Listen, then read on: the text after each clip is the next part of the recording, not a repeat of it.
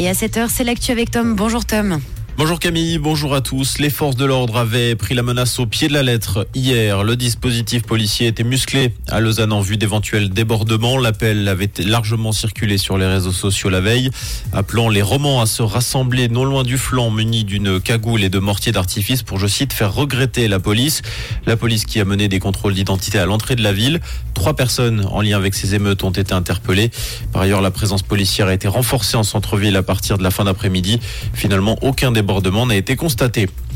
Ce drame hier à Panta, un mineur âgé de 17 ans a poignardé à mort une femme de 18 ans. L'agression s'est déroulée en fin de matinée sur la voie publique. Une personne a été témoin de la scène et a prévenu les secours. Il était trop tard à leur arrivée. Le suspect qui serait le petit ami selon les premières informations a été interpellé dans la foulée par la police. Les circonstances du drame sont pour l'heure inconnues. Des investigations sont en cours. En Valais, un hélicoptère a échappé au pire hier dans le massif du Mont-Rose. L'engin s'est écrasé à environ 4500 mètres d'altitude.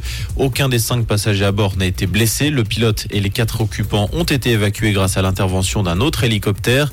Deux enquêtes ont été ouvertes. La première par le service suisse d'enquête et de sécurité. La seconde par le ministère public de la Confédération. D'après les premiers éléments, l'appareil aurait été pris dans un vortex, une sorte de bulle tourbillonnaire et aurait été violemment projeté au sol.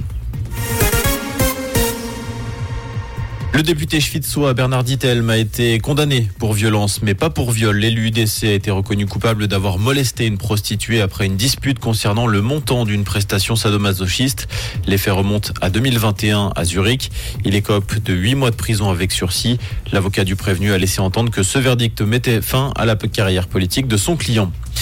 Pendant ce temps, les migrants affluent toujours plus nombreux vers l'Europe. Le nombre de demandeurs d'asile est au plus haut depuis 2016. L'an dernier, près d'un million de demandes ont été enregistrées sur le continent européen. 71% des demandeurs sont des hommes provenant en majorité d'Afghanistan, de Syrie et de Turquie.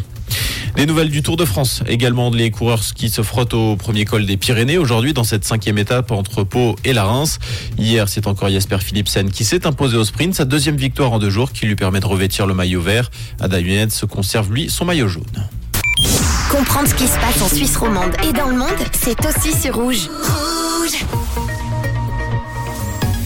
et pour ce milieu de semaine, on attend une dégradation orageuse avant le retour de conditions un petit peu plus ensoleillées.